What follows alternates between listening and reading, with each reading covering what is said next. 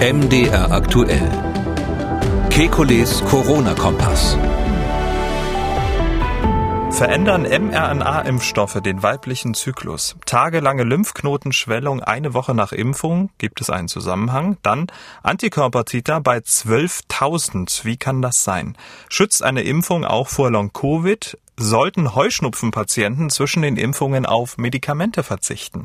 Damit hallo und herzlich willkommen zu einem Kekulis Corona-Kompass Hörerfragen Spezial. Nur mit Ihren Fragen und die Antworten kommen vom Virologen und Epidemiologen Professor Alexander Kekulé. Ich grüße Herr Kekulé. Hallo, Herr Schumann.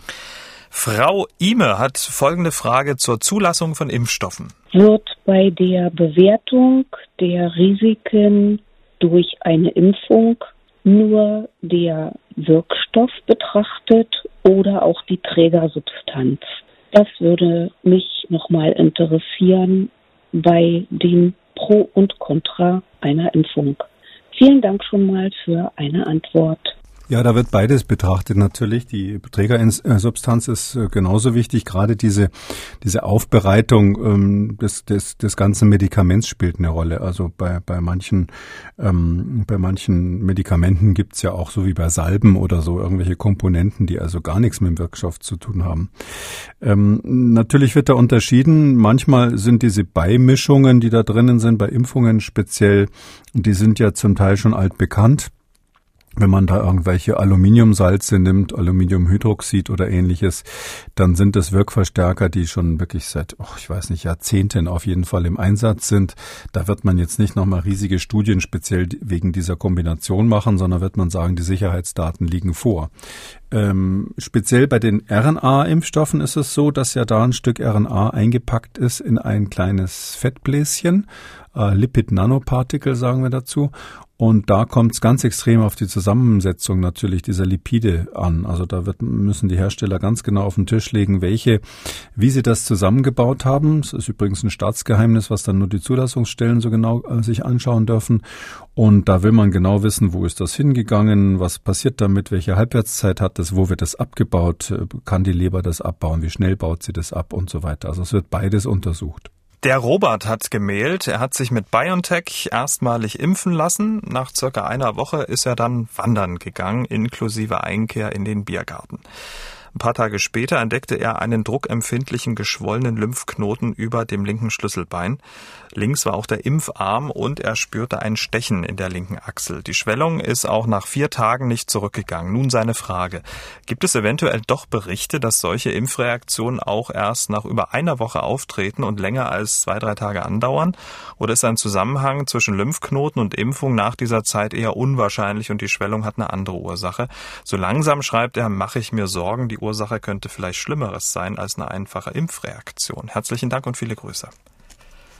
Also das wäre nicht untypisch, dass so, eine, so ein geschwollener Lymphknoten noch äh, durchaus mal eine Woche, nach einer Woche noch da ist. Vielleicht hat er den vorher noch nicht bemerkt. Ähm, da ist ja auch jeder Mensch bisschen anders. Kann gut sein, dass er nach zwei Tagen schon dick war und es dauerte einfach eine Weile. Keine Ahnung, beim Wandern, das klingt so nach Rucksack, nach Rucksack und wenn man den Rucksack länger getragen hat ähm, und das drückt auf so einen geschwollenen Lymphknoten, vielleicht hat er das deshalb bemerkt. Also ähm, daher würde ich dem jetzt zunächst mal nichts Großes geben. Vielleicht mal so so allgemein nochmal zur Erinnerung, dass äh, ich hoffe, dass die Ärzte das immer schön sagen vor der Impfung. Der Arzt ist ja verpflichtet, eine Aufklärung zu machen, auch wenn es jetzt natürlich eine Massenveranstaltung mit diesen Impfungen ist. Wir wissen, dass äh, ungefähr zehn Prozent ähm, der mit diesen RNA-Impfstoffen ähm, geimpften Personen danach eine Schwellung auf, der auf der gleichen Seite von den ähm, Axillarlymphknoten haben, also in der Achsel von den Lymphknoten. Kann auch mal, kann auch mal am Schlüsselbein sein, aber jedenfalls auf der gleichen Seite. Typischerweise sind es die axialen Lymphknoten und nach der zweiten Impfung ist es sogar ein bisschen höher, eher, eher bei 15 Prozent. Also das ist ein wirklich häufiges Phänomen, äh, wurde bei den Moderna-Prüfungen richtig so erfasst auch. Ähm, ich weiß nicht genau, ob bei der BioNTech-Zulassungsstudie das auch mit drinnen war. Ich, ich meine, die hatten das nicht so sauber in der Studie drin, aber das Phänomen ist inzwischen einfach bekannt.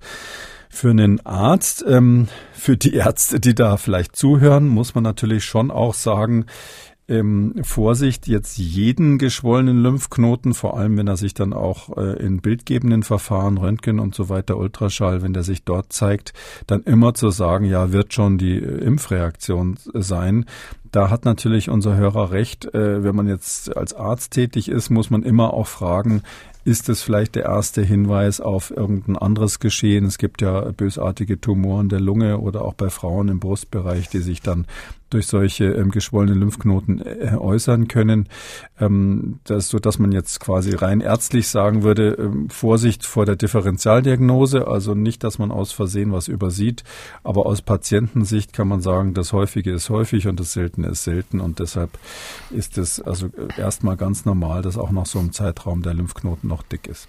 Jetzt haben Sie dem Robert die Angst erst genommen und dann gleich wieder gemacht. Aber in ja, dem Fall. Für die Ärzte, die zuhören, das muss man aufpassen. Es wird nämlich tatsächlich zurzeit diskutiert, ja, weil das da gibt es jetzt richtig in den äh, radiologischen, also von den Röntgenärzten in den Fachblättern gibt es jetzt äh, richtig äh, Artikel, die eben sagen, na ja, auch das ganz Seltene dürft ihr nicht aus dem Auge verlieren.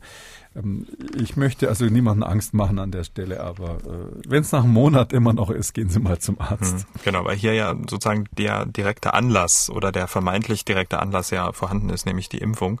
Und deswegen, äh, Sie sagen, um das sozusagen noch abzuschließen, das ist alles noch im Rahmen. Das ist auf der Zeitraum ist so auf jeden Fall im Rahmen. Und ich äh, weiß jetzt nicht, es kommt auch immer ein bisschen aufs Alter an, aber ähm, jemand, der also jetzt jung ist, der hat ja auch sowieso kein großes Risiko, jetzt irgendeine bösartige Erkrankung an der Lunge äh, jetzt im Moment zu haben, außer er ist gerade Kettenraucher. Und ähm, deshalb ähm, würde ich jetzt mal sagen, also ein Monat wäre für mich auf jeden Fall Karenzzeit, wo das immer noch für die Impfung äh, zur Impfung zählt. Und wenn es nach einem Monat immer noch ist, da ist dann der Moment, wo man mal drüber darüber nachdenken muss, ob man das äh, untersuchen lässt. Diese Dame hat angerufen, sie hat eine Frage stellvertretend für alle Frauen. Sie hat sich mit BioNTech impfen lassen und danach Folgendes beobachtet nun festgestellt habe, dass ich einen sehr, sehr verfrühten Eisprung und entsprechend auch früher meine Menstruation erwarten würde. Das habe ich erstmal gar nicht in Zusammenhang gebracht. Das ist mir nur, da ich einen sehr regelmäßigen Zyklus habe und wir auch mit natürlicher Familienplanung verhüten, also das Ganze immer gut äh, aufschreiben und ich genau weiß, wie mein Körper funktioniert, ist mir das sofort aufgefallen.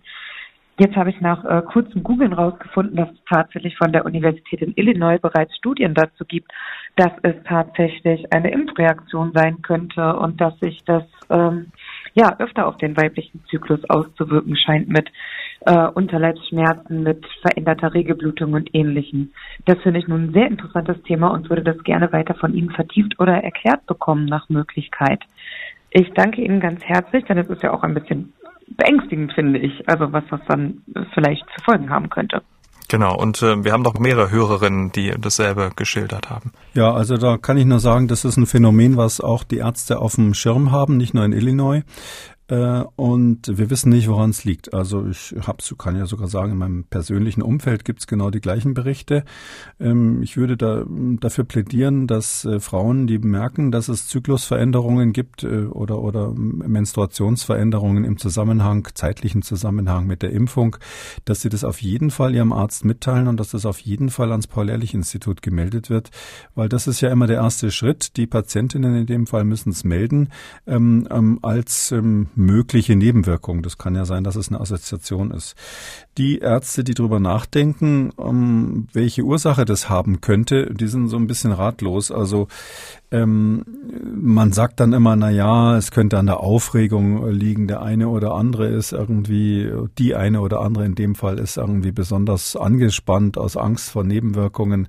Man weiß natürlich, dass sowas zu Zyklusverschiebungen führen könnte. Ähm, das passt aber letztlich alles nicht wirklich ins Gesamtbild rein. Und die Hörerin gerade eben klang jetzt eigentlich auch nicht so hysterisch, wenn ich mal sagen darf. Das heißt also, es ist sicher nicht nur so ein Aufregungsthema, sonst würde sich sich das nicht ähm, so, so breit in, äh, auch in verschiedenen Ländern so, so, so widerspiegeln. Wir haben keine Idee, woran das liegen könnte. Ja, also natürlich die Kritiker, äh, die sagen an der Stelle, ja, ja, dieser Impfstoff, das muss man ja fairerweise sagen, der bleibt ja nicht an der Injektionsstelle, das ist bekannt, sondern ganz kleine Mengen von diesem Impfstoff verteilen sich im Körper.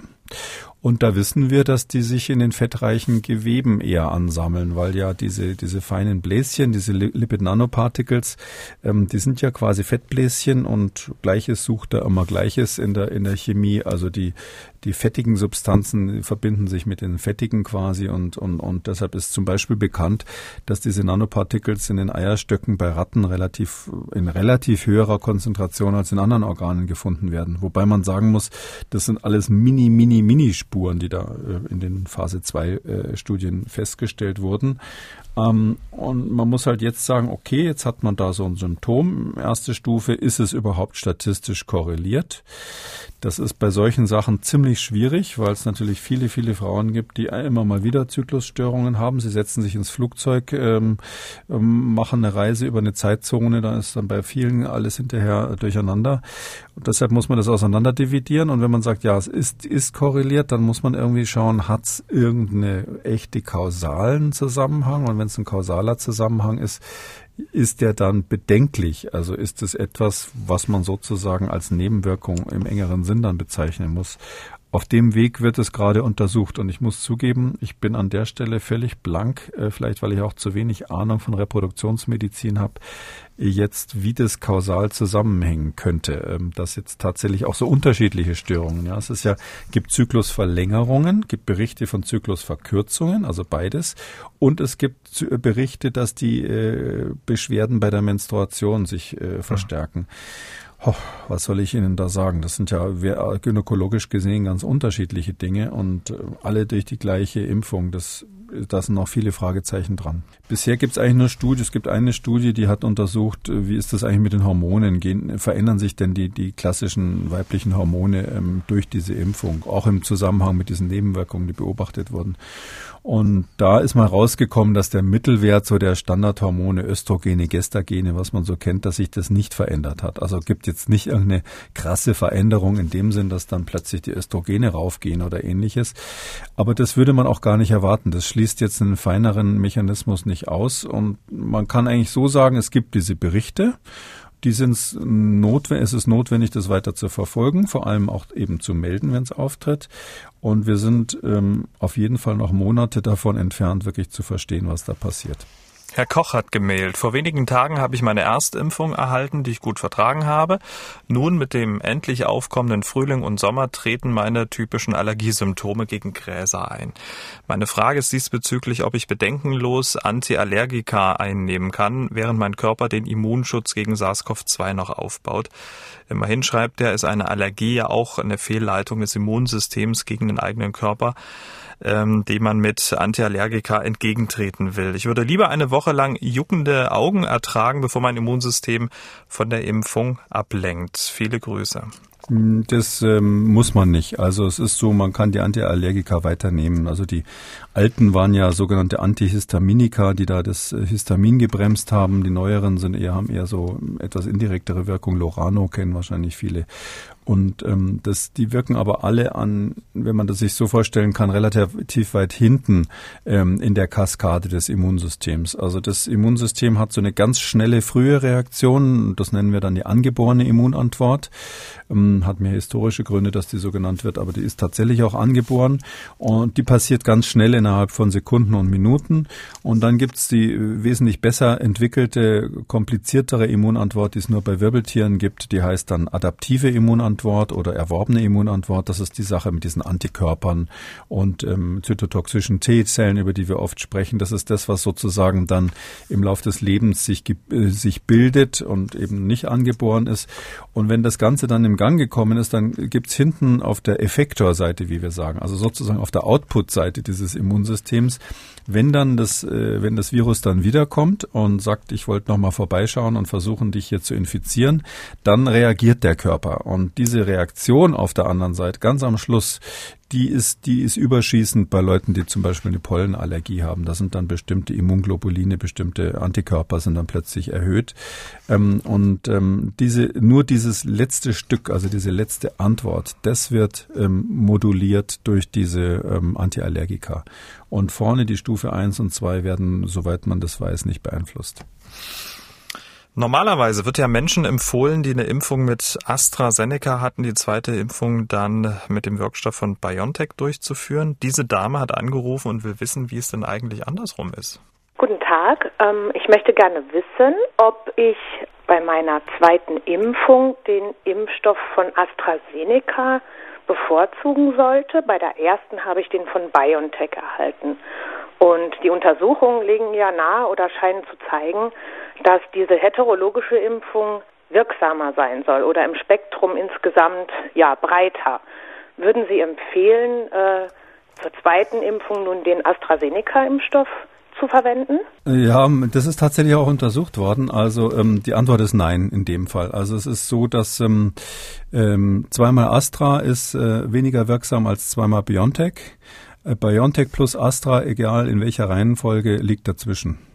Das heißt also, ähm, mit zweimal BioNTech hat man eine höhere, statistisch natürlich, äh, äh, Wirksamkeit des Impfstoffs und ich würde jetzt wegen dieser diese Verbreiterung, ja, das ist natürlich so ein Effekt, den man mal so grundsätzlich erwarten kann, aber das wäre eher interessant, wenn man jetzt einen Impfstoff hat, der der auch von dem äh, wirksamen äh, Komponente, also von von dem, wogegen er eigentlich mal gemacht wurde, auch sich deutlich verändert. Äh, sprich ein Impfstoff, der dann gegen die neuen Varianten vielleicht ausgerichtet ist. Aber jetzt, wenn ich jetzt sozusagen einen Anspruch habe, ein zweites Mal BioNTech zu bekommen, so ist es ja in Deutschland geregelt geregelt, dass das ähm, auf, aufgehoben wird für die Zweitimpfungen. Aus dem Grund machen wir ja kaum Erstimpfungen zurzeit. Äh, dann würde ich das, äh, wenn ich das Glück habe, dass man mir das anbietet, das auch äh, wahrnehmen. Diese Hörerin hat gemailt, sie will wissen, eine vollständige Impfung schützt bisher nur vor einem schweren Krankheitsverlauf. Wenn ich trotz Impfung auch leicht erkranken kann, habe ich dann auch weiterhin das Risiko von Long-Covid? Viele Grüße. Oh, Das ist ja eine pfiffige Frage. Ich, das weiß keiner. Also erstens, das weiß natürlich im Moment keiner. Also wäre wär mal super interessant. Also jetzt, wo ich die Frage höre, wird es mich auch interessieren. Ähm, wahrscheinlich ist es nicht. Also ähm, weil wir ja davon ausgehen, dass bei diesem Long Covid letztlich das, was da, was da passiert, so eine Art hm, entweder Einnistung vom des Virus ist, dass das Virus vielleicht noch irgendwo sitzt und nicht ganz eliminiert wurde oder dass es Teile des Virus sind, vielleicht irgendwo das Spike-Protein oder irgendwelche anderen Bestandteile des Virus, die in irgendwelchen Zellen noch sitzen und das Immunsystem knabbert sich daran noch weiterhin ab. Und darum hat man so eine latente, leichte Entzündung immer noch irgendwo in den Gefäßen vielleicht. Und das, man nimmt an, dass in diese Richtung dieses Long, die Erklärung für das Long-Covid-Syndrom gehen könnte. Und beides ist natürlich extrem unwahrscheinlich, wenn man jetzt eine Impfung hatte und dann auf die, äh, den geimpften Zustand äh, obendrauf quasi eine Infektion bekommt, die wird sich mit hoher Wahrscheinlichkeit hauptsächlich dann an den Schleimhäuten abspielen, diese Infektion, weil ähm, das Immunsystem schafft es dann zwar nicht ähm, direkt an der Schleimhaut dann sofort schnell genug zu sein, um das, äh, das Virus abzufangen, so dass es zu einer lokalen ähm, Vermehrung kommt und damit auch möglicherweise zu einer Weitergabe. Man kann ja, wenn das Virus sich in den Atemwegen vermehrt, ähm, das auch ausatmen. Konzentration wird nicht mehr so hoch sein, aber möglich ist es. Aber das äh, für das Long-Covid ist nach allem, was wir jetzt verstehen, eigentlich eine echte systemische Infektion, wie wir sagen, notwendig. Das heißt also, das Virus muss dann wirklich im Körper sich ausbreiten und wahrscheinlich dann auch in die Organe kommen, die ja so die klassischen Long-Covid-Opfer sind, also meistens das Zentralnervensystem ähm, ähm, oder eben auch die Lunge im schlimmen Fall, manchmal Herzmuskel und solche Dinge gibt es auch an den Nierenbeschwerden und was es nicht alles gibt. Aber dann, dass das Virus dahin kommt bei einem, der geimpft ist, das halte ich jetzt für unwahrscheinlich und wenn es dahin kommt, dass es dann auch noch so eine Art Dauerentzündung gibt als Reaktion, wäre extrem unwahrscheinlich. Aber die Frage ist pfiffig und sollte man auf jeden Fall, wird, da wird es demnächst Daten zu geben, weil wir ja immer mehr Geimpfte haben und immer mehr Geimpfte sich natürlich auch mit den Varianten jetzt gerade infizieren können und dann wird man irgendwann Berichte haben, ob es dann nach diesen zweifelsohne sehr leichten Infektionen dann trotzdem manchmal Long-Covid gibt. Aber bis jetzt muss ich passen, die Daten gibt es noch nicht. Wie empfinden Sie eigentlich so diese, diese, diese Hörerfragen? Ist das dann wie so, ist das, ist das so eine Prüfungssituation für Sie oder, oder ist das so Quizshow-Niveau? Ich finde das spannend, weil ich finde das total interessant, dass äh, hier so eine Art, aus meiner Sicht gibt es da so eine Art Schwarmintelligenz von unseren Hörern oder überhaupt von der Bevölkerung. Ähm, das, das sind eigentlich die gleichen Fragen, die man auf wissenschaftlichen Konferenzen äh, hören würde. Klar, hm. wir haben immer auch Fragen dabei, die, wo man sagt, na, das hast du jetzt aber schon fünfmal gehört und eigentlich äh, äh, äh, dreimal im Podcast erklärt. Ähm, ähm, da ist es mehr so Ab Abteilung, ähm, äh, sage ich mal, äh, Aufschlauung oder Aufklärung der Bevölkerung. Aber manche Fragen sind wirklich so, dass sie genauso gut von einem äh, super vorgebildeten Wissenschaftler stammen könnten. Und deshalb finde ich das sehr spannend und interessant. Und Prüfungssituation, nein, ich habe in meinem Leben schon so viele Prüfungen machen müssen und muss jetzt wohl keine mehr machen, dass ich da relativ entspannt bin. Ja, mich hat's mal interessiert, wie, so, wie, so, wie das so menschlich so bei ist ihr ankommt. Eher das ne? ganze Leben bei mir inzwischen eher so auf Talkshow, äh, vom Blutdruck her auf Talkshow-Niveau. Gottes Willen. Weil ich durch keine Prüfung mehr fallen kann. Aber ich muss auf Prüfungen abnehmen und hoffe dann immer, dass meine äh, sage ich mal, gelassene Grundstimmung sich auf die Prüflinge abfärbt. Hoffentlich jetzt auch auf unseren treuen Hörer Herrn Watzlaw, der hat angerufen und folgende Frage. Und zwar sind aus unserem Bekanntenkreis innerhalb der letzten sechs Wochen zwei Frauen, ein Mann, beide so im hohen Alter 90, verstorben, sechs bis sieben Wochen nach Impfung gegen Corona. Beschwerden äußerten sich mit Atemnot, Wasser in den Beinen und im Herzen, sind dann schließlich im Krankenhaus verstorben. Meine Frage, ich vermute, einen möglichen Zusammenhang mit der Impfung? Das müsste man wirklich die Ärzte vor Ort fragen. Das sowas am, sozusagen am Telefon wollte ich gerade sagen, aus der Ferne zu machen, ist, ist echt schwierig. Also es gibt natürlich rein theoretisch die Situation, dass ähm, jemand ähm, durch diese Immunreaktion, die ja durchaus stark sein kann, ähm, insgesamt, wenn er vorher schon in einer extrem kritischen Situation war, ähm, dann, dass das ihm sozusagen den Rest gibt. Das ist rein theoretisch möglich. Jetzt gleich in zwei Fällen nacheinander oder gleichzeitig halte ich das für fast ausgeschlossen. Also wir, natürlich, wenn sie, wenn, wenn, wenn sozusagen die Tage gezählt sind, dann kann es auch sein, dass es eine ähm, schlimme Nachricht ist, die die Leute vom Leben zum Tode befördert ähm, ähm, oder sonst etwas. Nicht? Das kann sein, dass, dass man dann abends mal vergessen hat, das Fenster zuzumachen und, und am nächsten Tag ist ein, ist ein sehr gebrechlicher Mensch dann nicht mehr am Leben. Aber ähm, da jetzt einen kausalen Zusammenhang herzustellen, das, das würde ich jetzt auf Anhieb auf keinen Fall machen. Da müsste der Arzt wirklich sagen, das sah verdammt danach aus und das kann man aus der Ferne nicht machen. Unsere Hörerin Steffi hat sich äh, hat einen besonders hohen Antikörperwert und den kann sie sich nicht erklären. Ich habe zweimal Moderna bekommen und habe dazu noch MS und bekomme da ähm, alle vier Wochen Tysabri.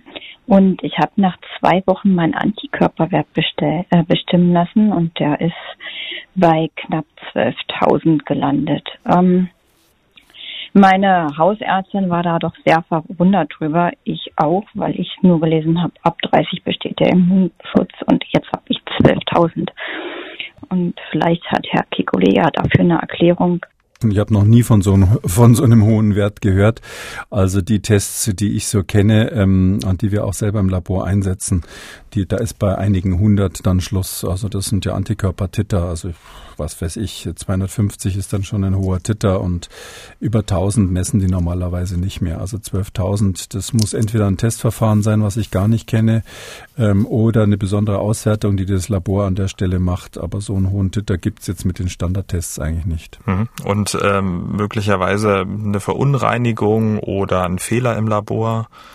Nö, ich glaube, das, also der, die erste Vermutung ist, dass das ein Schreibfehler ist mhm. oder dass die irgendwie eine andere Art haben, diese, diese, diese Werte zu berechnen. Also das wäre jetzt, also so ein Antikörpertitter, das wäre erklärungsbedürftig, wie man, wie man den generiert hat. Also das Labor äh, nochmal kontaktieren. Ja, ich würde einfach im Labor mal nachfragen. Das ist ja, wäre auch das Naheliegende für den Hausarzt. Die stehen ja mit den Laboren normalerweise in engem Kontakt und, und wenn da ein Wert irgendwie ungewöhnlich ist, dann rufen die meistens, können die da anrufen und da gibt es jemanden, der kann das erklären, warum das so ist. Weil es ist ja so, diese, die sind ja nicht so standardisiert. Es ist nicht so, dass jetzt diese Antikörpertitter bei diesem äh, SARS-CoV-2, äh, diesem Pandemievirus jetzt ähm, eins zu eins quasi weltweit genau standardisiert sind und immer die gleichen sind, sondern gerade weil jetzt gerade zum Beispiel gesagt wurde, ab 30 besteht Immunität, ja, das, das kommt eben darauf an, äh, welchen Test man hat. Also jeder Test hat da auch andere Angaben. Bei manchen sagt man ab 50, aber so in der Größenordnung sind die Werte, das sind dann Einheiten pro Milliliter, wo man dann sagt, ja, dann und dann ähm, ähm, gilt es eben als, als immun, um, aber, aber 12.000, weiß ich nicht, habe ich, also das habe ich jetzt tatsächlich auch noch nie gehört und das wird das Labor erklären können. Tja, Steffi, melde dich doch mal, wenn du dann das Labor oder deine Hausärztin das Labor kontaktiert hat. Ähm, und damit wir dann auch Bescheid wissen. Wäre doch mal interessant. Damit sind wir am Ende von Ausgabe 191 Kekules Corona-Kompass Hörerfragen Spezial. Herr Kekule, vielen Dank. Wir hören uns dann am Dienstag, den 8. Juni wieder. Bis dahin. Gerne, Herr Schumann. Schönes Wochenende. Sie haben auch eine Frage, dann schreiben Sie uns an mdraktuell-podcast.mdr.de oder Sie rufen uns an, kostet auch nichts, 0800 322 00. Alle Spezialausgaben und alle Folgen Kekules Corona-Kompass auf ähm, mdr.de, dort unter Audio und Radio in der ARD-Audiothek, bei YouTube und überall, wo es Podcasts gibt. MDR aktuell. Kekules Corona-Kompass.